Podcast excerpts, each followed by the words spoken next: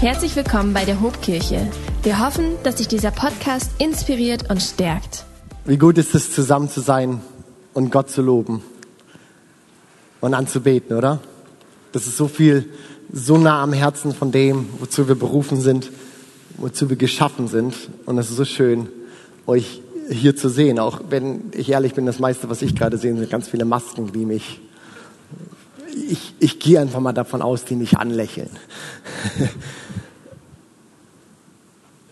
Ich will euch eine kleine Begebenheit erzählen. Ich warte gerade noch mal hier, bis wir hier fertig sind. Ich will euch eine kleine Begebenheit erzählen, die mir vorletzte Woche passiert ist. Weil ich Kontakt hatte zu einer Person, die positiv auf das Coronavirus getestet wurde, musste ich einige Tage in Quarantäne gehen. Das hieß, zu Hause sitzen. Das war dieselbe Woche, in der ähm, wir in Bremen hier über diesen 50er Schwellenwert rübergegangen sind, eine neue Corona-Verordnung rauskam. Das hieß neue Regeln für irgendwie gefühlt alles mal wieder. Ähm, die Dinge mussten umgeplant werden. Wie können wir jetzt Gottesdienste machen? Wie funktioniert das Ganze hier für uns? Wie ähm, ändern wir unsere Anmeldung und all diese Sachen. Dann hatten wir in dieser Woche, äh, gab es Dinge zu klären und zu besprechen mit dem Gesundheitsamt, mit dem Ordnungsamt, all das, was das so auslöst, wenn sich Dinge wieder verändern und ständig veränderten sich ja irgendwie Dinge und alles platzte irgendwie so in diese Woche rein. Und ich saß den ganzen Tag zu Hause, raus durfte ich ja nicht groß, ich saß den ganzen Tag zu Hause und ich muss, muss ganz ehrlich sagen, ich habe mich mit Arbeit zugeschüttet. Ich habe mich in Arbeit eingewühlt, von morgens bis abends. Mein Kopf war voll, die Anspannung war da. Ich, ich war, war wirklich, ich war kaputt. Und in einem dieser Tage bin ich unten bei uns in der Küche, ich gucke aus dem Fenster raus. Ich sehe so diese, diese, diese herbstgelben Bäume den blauen Himmel und ich denke mir nur, Mann, ist, man sieht das schön und friedlich aus. Und in diesem Moment, wo ich das denke, reflektiere ich mich selber oder ich muss sagen, es war so ein Reden Gottes zu mir, ähm, dass ich mich frage, Michi, welche Realität ist gerade echter? Welche Realität hier ist gerade echter. Ich habe das dann meiner Kleingruppe geschickt, diesen, diese kleine Begegnung, weil ich, weil ich sie damit ermutigen wollte, mit diesem Vers, dem Psalmwort aus Psalm 118, 24. Ich glaube, wir haben es hier vor, neben mir stehen. Dies ist der Tag, den der Herr gemacht. Lasset uns freuen und fröhlich sein. Und ich habe diesen kurzen Moment, diese scheinbar unscheinbare Begegnung, dieses Reden von Gott, und genau, genau das habe ich es wahrgenommen, ich habe sie nicht vergessen und sie hat mich über Tage durchgetragen. Sie hat mich über Tage, mir über Tage Kraft gegeben. Und heute in dieser Predigt möchte ich mal gern sehr persönlich werden, auch aus meinem Leben, aus meinem geistlichen Leben mit euch reden. Und ich weiß nicht, wie es euch geht, wie es dir geht mit dem Reden Gottes in deinem Leben, in deinem Alltag. Dieses kleine Erlebnis, dieser Blick aus dem Fenster, das ist ein, wirklich wichtiger Moment für mich gewesen in diesen Tagen. Dann wenn ich dann doch wieder realisiere und auf, auf, auf so die Breite meines Alltages gucke, dann, dann merke ich doch, wie ich genau diese kleinen Momente, wo Gott zu mir reden möchte und reden kann, äh, vergesse, verpasse, nicht mitbekomme. Und wenn ich dann an Gespräche mit euch denke, Fragen, die ihr an mich habt, die ihr mir schreibt, die ihr mir stellt, dann weiß ich, ich bin nicht der Einzige, der dieses Reden Gottes in seinem Leben, im Alltag irgendwie verpasst, nicht mitbekommt. Und deswegen möchte ich mir heute ganz gerne mal ein bisschen Zeit mit euch nehmen, um genau darüber zu sprechen. Ich glaube, gerade in diesen Zeiten, wir gehen wieder auf starke Einschränkungen, Corona-bedingt zu. Und ich glaube, gerade in Zeiten wie diesen ist es so wichtig, dass wir das Reden Gottes in unserem Leben nicht verpassen, sondern es hören. Und ich habe uns einen kleinen Bibeltext mitgebracht, den ich uns gerne lesen möchte aus dem Lukas-Evangelium, dem zehnten Kapitel, ab Vers 38. Und wer mag und kann, darf dazu gerne aufstehen. Ich lese uns diesen Text einmal vor. Es ist eine relativ bekannte Geschichte. Viele von uns haben die sicherlich schon mal gehört. Als sie aber weiterzogen, die Rede ist hier von Jesus und seinen Jüngern, da kam er, Jesus, in ein Dorf. Da war eine Frau mit Namen Martha, die nahm ihn auf. Und sie hatte eine Schwester, die hieß Maria. setzte sich dem Herrn zu Füßen und hörte seiner Rede zu. Martha aber machte sich viel zu schaffen, ihm zu dienen. Und da trat sie hinzu und sprach, Herr, fragst du denn nicht danach, dass mich meine Schwester allein hier dienen lässt? Sag ihr doch, dass sie mir helfen soll. Der Herr aber antwortete und sprach zu ihr, Martha, Martha, du hast viel Sorge und Mühe. Andere Übersetzungen schreiben Martha, nur eines aber ist wirklich wichtig und gut. Maria hat das gut, den guten Teil erwählt. Und das soll nicht von ihr genommen werden. Ihr dürft euch gerne widersetzen. Komm, ich bete nochmal mit uns. Vater im Himmel, ich danke dir, dass du ein guter Gott bist und dass du zu uns sprechen möchtest, Herr, dass es nichts ist, was irgendwie den Menschen, die zur Zeit des, ähm, des, des Neuen Testaments oder des Alten Testaments gelebt haben, dass es denen irgendwie vorbehalten ist, sondern dass du zu uns sprechen möchtest. Und auch in diesem Morgen bitte ich dich, Herr, dass du zu uns redest, ganz konkret, und wir mitnehmen, erleben, was du uns heute Morgen zu sagen hast. Amen. Was für eine coole Geschichte. Maria und Martha hier. Und ich möchte uns ein klein wenig Kontext zu dieser Geschichte nochmal geben, die uns hilft, diese Begebenheit hier ein wenig besser einzuordnen. Wir lesen das hier im zehnten Kapitel des Lukas-Evangeliums. Denn im neunten Kapitel finden wir eine wichtige Information zu Jesu Reise hier. Denn Jesus ist, Jesus ist nicht mehr einfach so irgendwie unterwegs. In Lukas 9, 51, da heißt es, als die Zeit näher kam, dass Jesus wieder zu Gott zurückkehren sollte, da brach er fest entschlossen nach Jerusalem auf. Jesus wandert also nicht mehr einfach irgendwie schier planlos umher und ruft Menschen äh, in die Jüngerschaft und heilt und dient Menschen, sondern er ist auf seiner letzten Reise in die Stadt, von der er weiß, das ist die Stadt, in der er verurteilt wird, unschuldig und ans Kreuz geht und stirbt. Das ist die Stadt, das ist die Reise, auf die er sich macht, wo er weiß, dort wird vollbracht, warum ich gekommen bin, nämlich ähm, für die Menschen, die Sünden der Menschen zu sterben. Auf dieser Reise ist Jesus und so schickt er Boten voraus.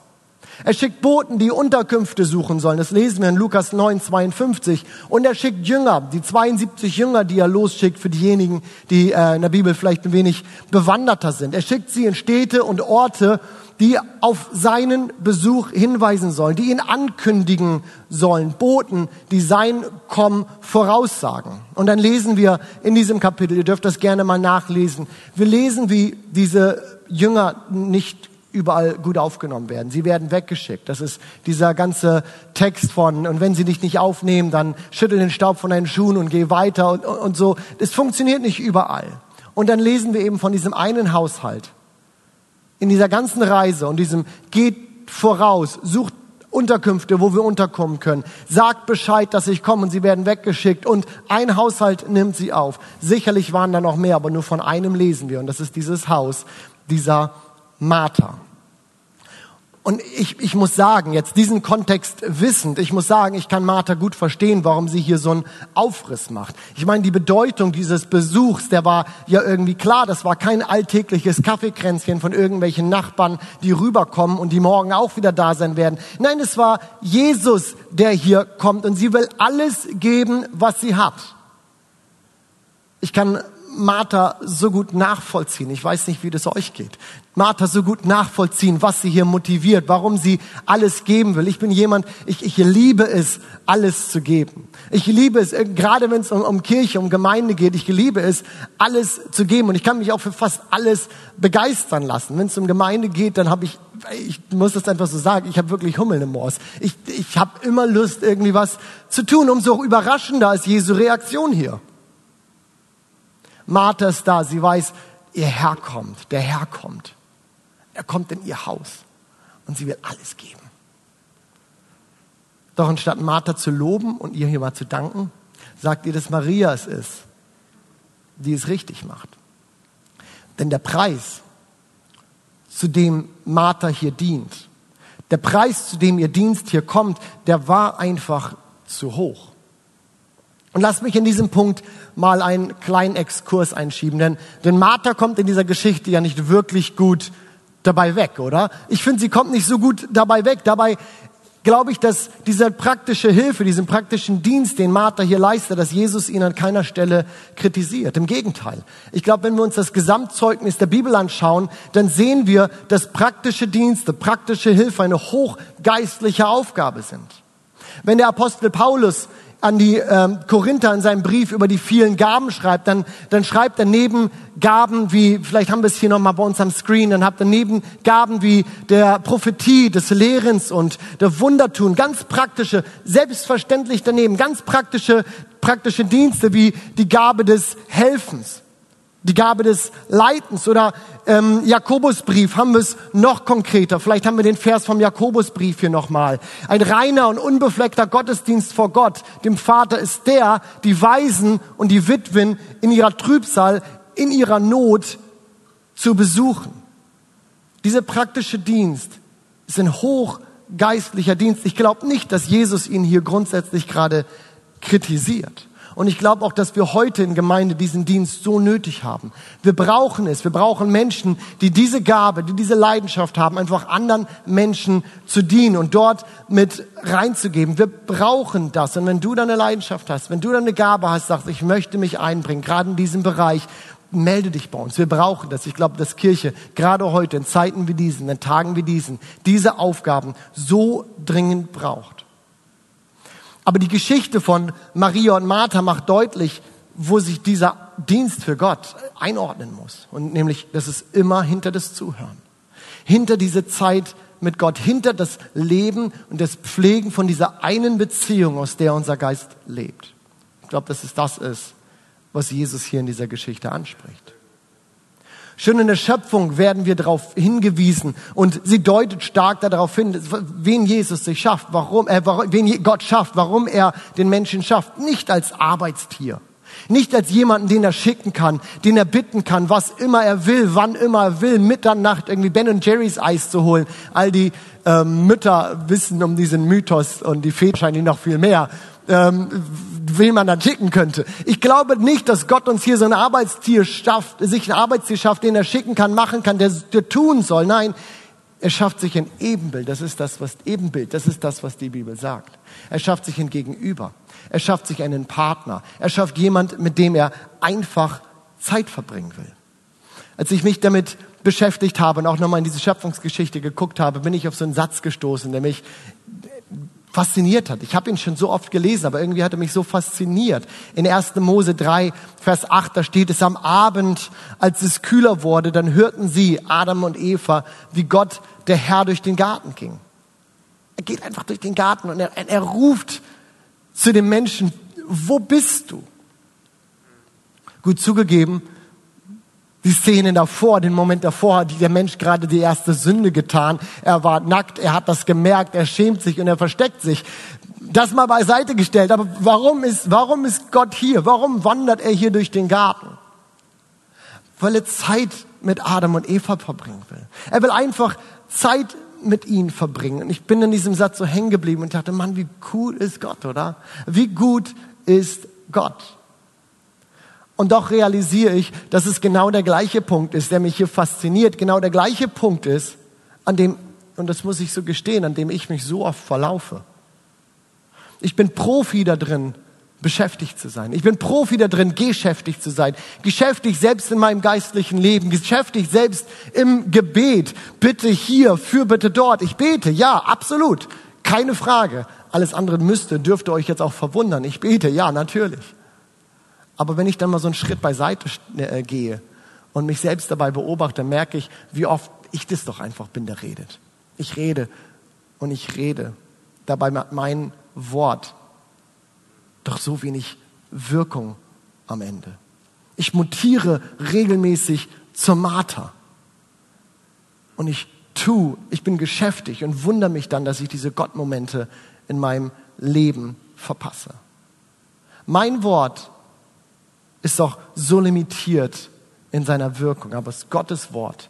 Immer dort, wo er spricht, hat es Kraft. Immer dort, wo Gott spricht, da setzt es doch was in Bewegung. Warum muss ich also immer reden? Warum muss ich es sein, der immer redet? Schauen wir doch mal in die Schrift rein. Es war auf das Reden Gottes hin, dass Abraham das, seine Heimat verlässt und was entsteht? Ein großes Volk. Auf Gottes Reden hin geht Mose los und er, er, er befreit das Volk Israel aus der, aus der Gefangenschaft. Auf das Reden Gottes hin macht Petrus einen Schritt aufs Wasser und das hält auf das Reden Gottes hin, wird aus einem Korb Brot und Fisch gefühlt ein ganzer Supermarkt voll essen. Auf das Wort Gottes hin verlassen Jünger die ihre Boote und ihre Netze und sie folgen Jesus. Auf das Reden Gottes hin war es doch, dass vor zwei Wochen ich meine innere Anspannung so loslassen konnte und dieser Stress sich gelöst hat. Immer auf das Reden Gottes hin. Warum bin ich es, der meint, dass er immer reden muss? Ich weiß nicht, ob irgendjemand nachvollziehen kann, wovon ich hier spreche. Warum ist das so? Ich liebe, ihr Lieben, ich befürchte, das, das, das, das ist mein, der Marterkomplex in mir. Was meine ich damit? Was ist, was ist dieser Marterkomplex?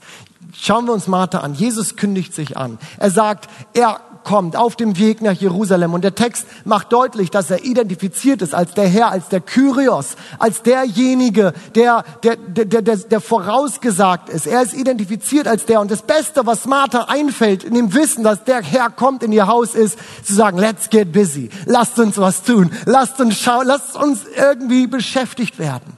Maria setzt sich in genau der gleichen Szene ihm einfach zu Füßen und hört ihm zu. Aber Martha fragt nicht mal, was Jesus in diesem Moment wichtig ist. Sie fragt gar nicht mal, was, was er möchte. Sie setzt die Agenda. Sie bringt ihre Agenda mit. Und ihr Lieben, das bin ich so oft in meinem geistlichen Leben. Ich gehe ins Gebet und, und, und Jesus will mit, einfach Zeit mit mir verbringen und ich bringe meine Agenda mit.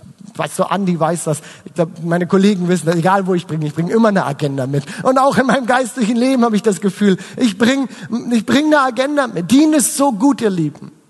Sich einzusetzen, sich einzubringen in die Kirche ist so wichtig und schön, Gutes zu tun, Verantwortung zu übernehmen in der Gesellschaft. So wichtig. Doch es darf niemals zu dem Preis kommen, dass meine Beziehung zu Gott darunter leidet. Diese Zeit, in der ich einfach Zeit mit, mit, mit Gott verbringe und wo er mal reden darf, wo er die Agenda bestimmen darf, wo ich einfach nur zuhöre. Und meine guten Taten, all diese schönen und diese guten Dinge, all das kann man mir doch nehmen. All das kann man mir nehmen und das wird zum Problem, wenn Gottesdienstbesuche, wenn, wenn dein Dienen in der Gemeinde, dein, dein Gutes tun und all das dein geistliches Leben komplett ausmachen. Denn dann ist auf einmal Lockdown, Gottesdienste sind vielleicht dicht und all das fällt weg. Du wirst Mutter und all die Energie, die du in gute Dinge gesteckt hast, über die du dich vielleicht identifiziert hast, auf einmal ist Pause. Es geht gerade nicht mehr so. Du ziehst um in eine neue Stadt, neue Menschen, neue Gemeinde, neues Umfeld und man muss sich in alles erstmal wieder reinfinden. Alle Beschäftigkeit, alles Beschäftigtsein für Gott, das kann man uns nehmen. Das kann man dir nehmen.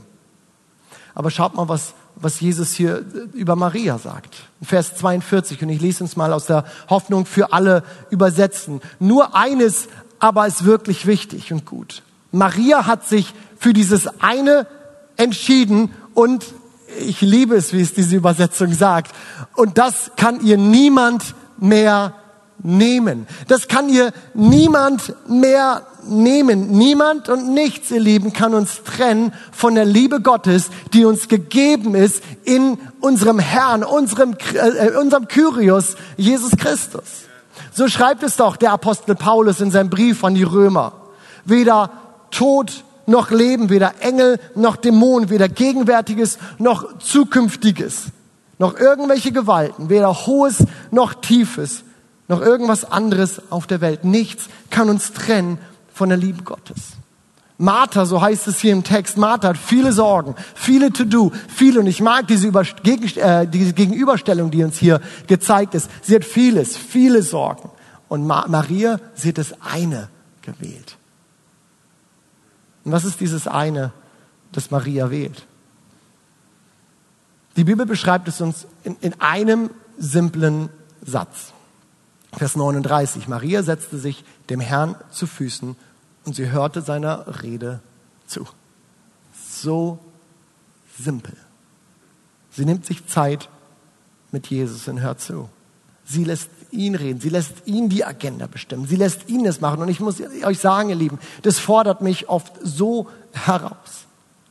Es fordert mich so heraus. Und was machen wir damit? Wie hören wir die Stimme Gottes jetzt im Alltag? Ich habe uns jetzt zu diesem Punkt hoffentlich gebracht, dass wir sagen, ja, das wollen wir, ja, das brauchen wir, das ist so wichtig. Aber wie? Wie hören wir die Stimme Gottes im Alltag? Als ich die Tage diese Predigt vorbereitet habe, am Donnerstag war das, lief mir Johanna über den Weg im Büro. Johanna ist unsere Streamleiterin vom ähm, im Momentum College vom äh, vom Theologiestream. Genau, und ich habe sie gefragt, Johanna, darf ich dich mal interviewen? Wollen wir einfach mal drüber reden im Gottesdienst, wie wir die Stimme Gottes hören? Und, und so ändern wir die Szene jetzt in diesem Moment mal und, und, und wir gehen einfach mal im Gespräch und ich bin gespannt, worauf das hinausläuft. Denn wir haben das gestern schon einmal gemacht in, äh, für unseren Online-Gottesdienst und wir wiederholen das jetzt. Und trotzdem ist ganz wenig von dem vorbereitet, weil es soll genau das sein. Ein Gespräch, ne? Johanna, wie erlebst du das Reden Gottes in deinem, deinem Alltag? Das, was ich für mich feststellen musste, oder ich glaube, was gerade auch deine Predigt nochmal klar gemacht hat, Gott redet selten im großen Schreien, selten irgendwie in dem, dass er laut ist, sondern er redet dann häufig irgendwie im Flüstern und im Stillen. Mhm. Und der erste Schritt dafür ist für mich, rauszukommen aus dem, was Alltag ist oder rauszukommen aus dem, was mich so beschäftigt, das zurückzulassen und zu sagen, ich nehme jetzt eine Zeit, in dem ich das alles irgendwie sammle und dir abgebe und ja. mich öffnen will, das zu hören, was du sagen willst. Und das heißt für mich auch, genau, ich muss mal still sein. Dr. Johannes Hartl hat in einem Buch in meinem Herzen ein Feuer geschrieben, das es eine Gebetspraxis gibt, in der du dir 30 Minuten nimmst und nichts sagst und 30 Minuten nichts zu sagen und nur zu warten darauf, dass irgendwas kommt, ist für mich super herausfordernd. Und manchmal ist es einfach nur still, aber manchmal ist es auch so, dass Gott wirklich spricht, weil ich mal stumm bin. Ja, voll gut, so herausfordernd irgendwie, einfach mal ruhig zu sein. Mir fällt das manchmal so schwer. Ja, und ich glaube, was helfen kann, ist dann irgendwie wirklich rauszugehen. Also zu sagen, also manche Menschen, die brauchen die Natur, um irgendwie Gott reden zu hören oder ihnen hilft es, die Schöpfung zu sehen. Anderen hilft es, einen Lobpreis anzumachen und dadurch irgendwie einen Kanal zu finden, in dem sie Ruhe finden und Gott reden lassen zu können. Ähm, ich merke das, dass ich mich zum Beispiel auf meinen Fahrten nach Hamburg, als ich noch in Hamburg studieren durfte, ähm, diese anderthalb Stunden im, im Zug zu sitzen und rauszugucken und den Weg von Bremen bis Hamburg, der ist nicht so spannend, weil Niedersachsen, da ist einfach viel Grün. Aber das Coole war, dass Gott wirklich reden konnte, weil ich nicht abgelenkt war ja, in der voll Zeit. Gut. Ja. Wir haben am, am Dienstag äh, starten wir den, ähm, die Woche als Pastoren und als Angestellte hier immer gemeinsam mit einem Chapel und ähm, Tommy Friesen, der unseren Online-Campus und die ganzen Sachen mitleitet, hat einen Input gemacht, eine kleine Andacht. Witzigerweise, ohne dass wir es abgesprochen hatten, meine Predigt stand schon zum Teil zu der gleichen Textstelle, Maria und Martha und wie wir die Stimme Gottes hören. Und ich fand, er hat ein paar sehr gute Impulse auch gesetzt. Bisschen das, was du jetzt auch mit erzählst. Er sagte, der erste Punkt, um, um, um das zu erleben, ist, dass wir uns öffnen. Gerade über eben das zur Ruhe kommen, ruhig werden, was auch immer uns da hilft. Lobpreis hören, einfach mal gar nichts hören, in die Natur gehen, rauszugehen. Und den zweiten Punkt, ich fand das, fand das sehr schön äh, strukturiert und aufgearbeitet. Das zweite, was er sagte, war, dass wenn wir das getan haben, ist, wir müssen uns füllen. Und wo würdest du sagen, was ist der Punkt, durch, wodurch spricht Gott am allermeisten zu dir? Ich glaube, das ist hoffentlich offensichtlich, aber er spricht durch sein Wort und sein Wort ist die Bibel. Ähm, und so häufig ich manchmal vielleicht Textstellen das 20., 30. Mal lese, gibt es Momente, in denen Gott irgendwie einen Satz highlightet, der auf einmal eine Antwort auf eine Frage ist oder auf einmal was ist, was in mein Leben reinsprechen soll. Ich habe seit ein paar Wochen gibt es eine neue Tradition, ähm, in der ich mir abends die Bibel vorlesen lasse. Und in diesem Hörprozess merke ich, andere Sachen sprechen irgendwie zu mir und Gott highlightet nochmal was anderes, was zu mir gerade irgendwie, was mir wichtig werden soll. Folgen. Also ist dieses alte Kinderlied, lies die Bibel, bet jeden Tag, wenn du wachsen willst, wirklich wahr. Ist wahr. Ist sehr, wahr. sehr gut. Das ist schon mal Viele gut. Kinderlieder sind wahr und das auf jeden Fall. ich merke, ich merke aber auch, wie, wie Gott zu mir wirklich viel durch Predigten spricht, auch durch andere Predigten, die ich mir anhöre. Am Ende vielfach Bibel aufbereitet, aufgearbeitet. Ist das was, was du auch, auch so erlebst? Ja, das erlebe ich auch. Aber vor allem erlebe ich es, ähm, glaube ich, dann, also ich schreibe in jeder Predigt, in jedem Input irgendwie mit, ähm, mache mein eigenes Notizheft und merke dann, dass ich manchmal vielleicht Wochen oder ein halbes Jahr brauche und das nochmal lese und merke, oh, das will doch zu mir sprechen. Damals hat es vielleicht mich noch gar nicht so berührt, aber das aufzuschreiben und Pastor Andi sagt ganz häufig, schreib Tagebuch, ähm, das hilft mir, zu irgendwie Gottes Stimme zu sehen und vor allem sie auch irgendwie kennenzulernen. Also manchmal weiß ich vielleicht gar nicht, ob das Gottes Stimme ist oder meine eigenen Gedanken und dann im Nachhinein irgendwie zu lesen, doch das war Gott, der mir da was sagen wollte und jetzt kann ich das besser verstehen. Ich glaube, du hast da noch sehr viel mehr Weisheit drüber, wie man Gottes Stimme erkennt. Aber Ja, aber du gibst ein gutes Stichwort. Ich finde, das ist total wichtig, weil irgendwie eine Frage, glaube ich, die uns alle beschäftigt immer wieder. Woran erkenne ich denn, dass es jetzt gerade nicht meine eigenen Gedanken sind, sondern irgendwie Gottes Stimme? Das finde ich spannend. Wie- Also wie, wie unterscheidest du das oder was, was sind da, da so Dinge, die dir da helfen? Ich glaube, da ist die Bibel relativ klar, dass der Heilige Geist und damit auch Gott immer das bestätigt, was die Bibel sagt. Also ich versuche zu oder ich versuche zu überlegen, ist es, geht es einher mit der Bibel und ist es ermutigend und für mich. Ich glaube nicht, dass Gott gegen mich sprechen wird, sondern dass wenn er Dinge hat für mich oder für andere, dass sie Ermutigung sind. Ja, voll gut. Erlebe ich genauso. Und eine Sache, die ich ähm, auch immer wieder erlebe, die mir hilft, auch einfach zu erkennen, wo kommt diese Stimme gerade her, was oder wer ist das, ist, dass ich persönlich Gott einfach echt als Gentleman kennengelernt habe, der mich nicht pusht, der, der mich nicht unter Druck setzt, sondern mir die, die Zeit lässt, auf die ich auch brauche. Und das kann manchmal schwierig sein, weil wir die Stimme Gottes auch irgendwie stumm stellen können. Ähm, ich denke, viele von uns haben das auch schon erlebt, in dem Punkt, wo ich sage, ich gehe das jetzt nicht mit und Gott wird dann uns nicht irgendwie drängen und überfordern und überfahren, sondern eben sagen, dann brauchst du diese Zeit noch. Er übergeht unsere Freiheit. Manchmal leider da nicht, aber ich, ich, ich, ich erlebe, erlebe das eben auch wirklich als ein Kennzeichen, als ein Merken. Ist das, ist da, ist das ein Gentleman, der da gerade spricht? Oder will mich da gerade etwas überfahren? Das bin nämlich vielmehr ich, der mich überfährt und überfordert in diesem Punkt. So gute Gedanken, Johanna. Hast du noch was Abschließendes für uns? Ja, ich finde, du darfst ruhig noch von deinen Kindern und dem Spielplatzerlebnis erzählen und dass Gottes Stimme kennenzulernen so ein bisschen so ist wie, Ja. ich kann das jetzt auch einfach erzählen. Also Michi erzählte gestern, ähm, dass wenn er auf dem Spielplatz ist und da tausend schreiende Kinder gefühlt sind, er sofort weiß, wenn seine Kinder schreien, weil er die Stimme seiner Kinder kennt. Und das, und das sagt uns das Johannesevangelium ähm, im siebten Kapitel. Meine Schafe erkennen die Stimme des Herrn, des Hirten daran, dass sie dass sie sie kennen und dass sie, sie ihm nachfolgen. Und ich glaube, desto länger wir irgendwie das auch üben, Gottes Stimme zu hören, desto mehr werden wir erkennen können, ist es sein oder ist es sie nicht. Ich habe das vor sieben Jahren für mich erst so feststellen können. Ähm, ich dachte, die Stimme Gottes ist den biblischen Charakteren vorbehalten und ich kann sie nicht mehr hören oder das, also es ist nichts, was mir zugänglich ist. Ähm, und durfte lernen irgendwie, dass ich sie jetzt mehr und mehr vielleicht unterscheiden kann. Sind es meine Gedanken oder sind es Gottes Gedanken? Voll gut. Ich, und, und ich glaube, das Einzige, wenn wir über dieses Thema sprechen, Stimme Gottes hören, das Einzige, was uns hilft, darin sicherer zu werden, ist eben genau diese Zeiten mit Gott zu nehmen. Was ist der Grund, warum ich die Stimme meiner Kinder im Geschrei von vielen Kindern identifizieren kann? Der einzige Grund ist, dass ich sie oft höre. Und sie noch so ähnlich sein können irgendwie zu anderen Kindern, aber ich höre sie einfach oft. Das hat nicht mal was damit zu tun, dass ich hier Vater bin und deswegen so rein gentechnisch das so unterscheiden kann. Nein, ich höre sie einfach oft und deswegen weiß ich genau, welche ihre Stimmen sind. Und ich glaube, nichts ersetzt diese Zeiten mit Gott. Und eben nicht die Zeiten, wo wir brabbeln, sondern die Zeiten, wo wir zuhören. Nichts ersetzt diese Zeiten, wenn wir es lernen wollen, die Stimme Gottes zu hören und vor allem zu unterscheiden von all den anderen Stimmen, die wir hören.